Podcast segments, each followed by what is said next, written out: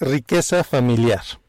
De eso te voy a hablar en el episodio de hoy. Hola, ¿qué tal? Yo soy Miguel Gómez, consejero financiero. Bienvenidos, bienvenidas a un episodio más de Dinero en Español. Comenzamos.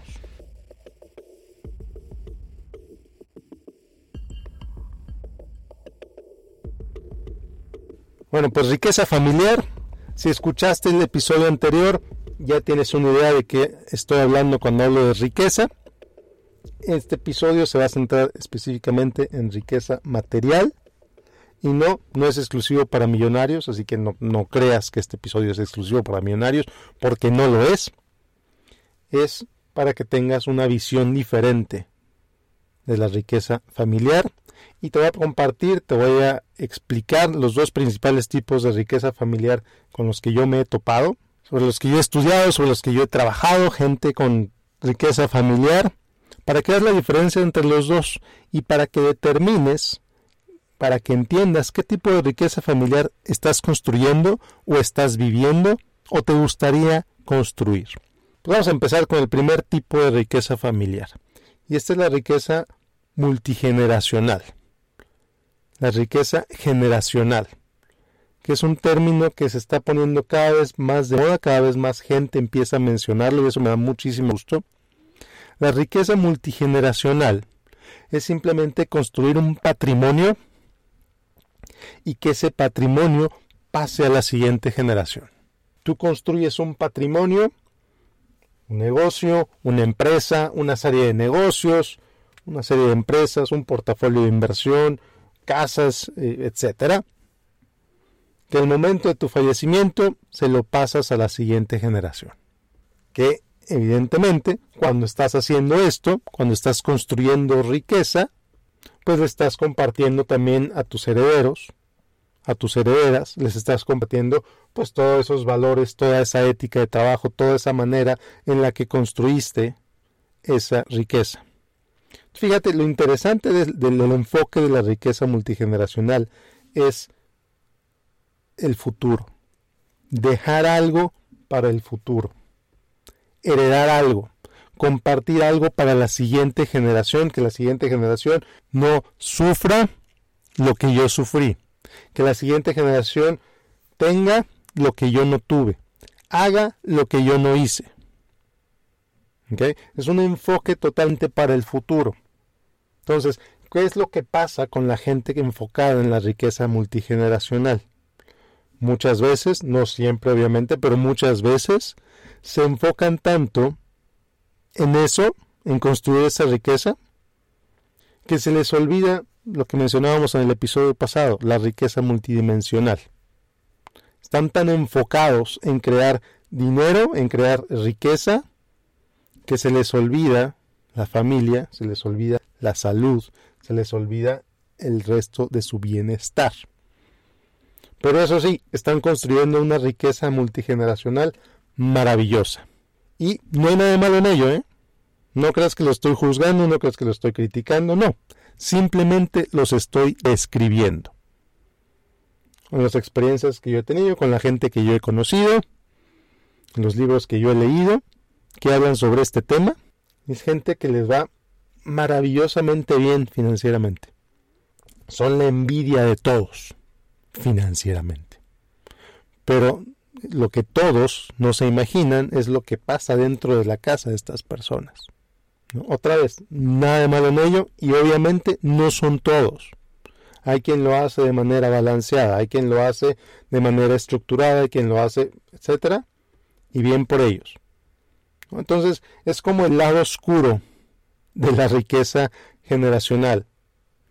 El, el enfoque tan duro, tan claro, tan específico en construir riqueza, en construir negocios, etcétera, en enfocarte en darle a tus hijos lo que no tuviste, que te olvidas de, de darles lo más importante, que es tu presencia, tu tiempo, tu energía, tu atención. Entonces, mucho ojo con ese lado oscuro de la riqueza generacional, mucho cuidado con eso. Y por el otro lado, tenemos la riqueza intergeneracional. La riqueza intergeneracional es otro enfoque, es otra manera de ver la riqueza familiar. Déjame te explico a qué me refiero con esto. Bueno, la riqueza intergeneracional es aquella que tú estás construyendo y mientras la estás construyendo, otros miembros de tu familia se benefician de ella. A lo mejor tus padres. Por ejemplo, el hijo que le compra una casa a los papás. O el hijo que mantiene financieramente a sus padres porque sus padres no construyeron un plan de ahorro para ellos mismos, porque no tuvieron el dinero, porque no tuvieron la educación, por la razón que sea, el hijo, la hija, de pronto está o se ve como responsable de la salud financiera de sus padres. Entonces, de pronto, esta generación, quizá mi generación, por ejemplo, la generación sándwich, yo en lo particular así me veo, por ejemplo, que es algo que estoy construyendo. Entonces, la riqueza intergeneracional es esa riqueza que estás construyendo y mientras la estás construyendo la compartes. La compartes con otros miembros de tu familia. Ya dije los padres, los hijos obviamente, pero los hijos mientras estás vivo, mientras estás viva. Estás construyendo una riqueza que va a beneficiarlos a todos ustedes. Notas la diferencia, la diferencia de enfoque entre la riqueza generacional y la riqueza intergeneracional. La riqueza generacional o multigeneracional típicamente está enfocada para cuando te mueras. Entonces, para poder crear riqueza intergeneracional, necesitas tener bien claras tus prioridades. Las prioridades de la familia que quieres ayudar, de las personas a las que quieres ayudar las prioridades de todos. ¿Por qué? Esto es bien interesante. Una vez me topé con el caso de un joven súper feliz. Le compró una camionetota a su papá. De sorpresa, sí llegó, llegó, con la camionetota nueva, fantástica, con su papá. Papá, aquí está tu camioneta. Y el papá lo voltea a ver y le dice, gracias mi hijo, pero yo tengo mi carro, yo no necesito una camioneta, probé mi casa. Me hubiera gustado que en lugar de la camioneta nos hubieras ayudado a remodelar la casa. ¿Está siendo malagradecido el papá? Yo no creo que esté siendo malagradecido, yo creo que está expresando su agradecimiento, pero al mismo tiempo la poca visión que tuvo el hijo al regalarle esa camioneta. ¿Por qué? Porque el hijo gastó tanto dinero en esa camioneta pensando en lo bien que se vería su papá, sus papás en esa camioneta, pero sin considerar las necesidades reales de su papá. Y se le olvidó considerar las necesidades reales de sus papás. Entonces, ¿qué es mejor? O fantástico que tengas dinero extra, fantástico que ganes súper bien. Ahora habla con tus padres. Entiende qué es lo que necesitan. Entiende qué es lo que les preocupa. Si tienes la capacidad de ayudarles, entonces ayúdales para resolver esos problemas que ellos mismos ven en su situación.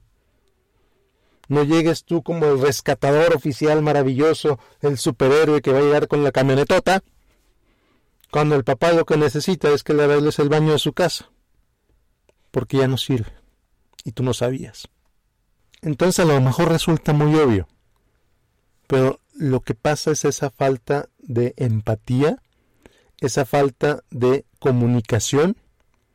Ah, es que yo creía que necesitaban esto.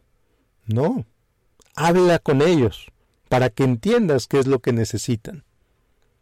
Habla con ellos para que te expliquen su situación real. A lo mejor resulta que tú crees que están en una pésima situación y resulta que no. Resulta que están muy bien, que están muy cómodos, que no necesitan nada.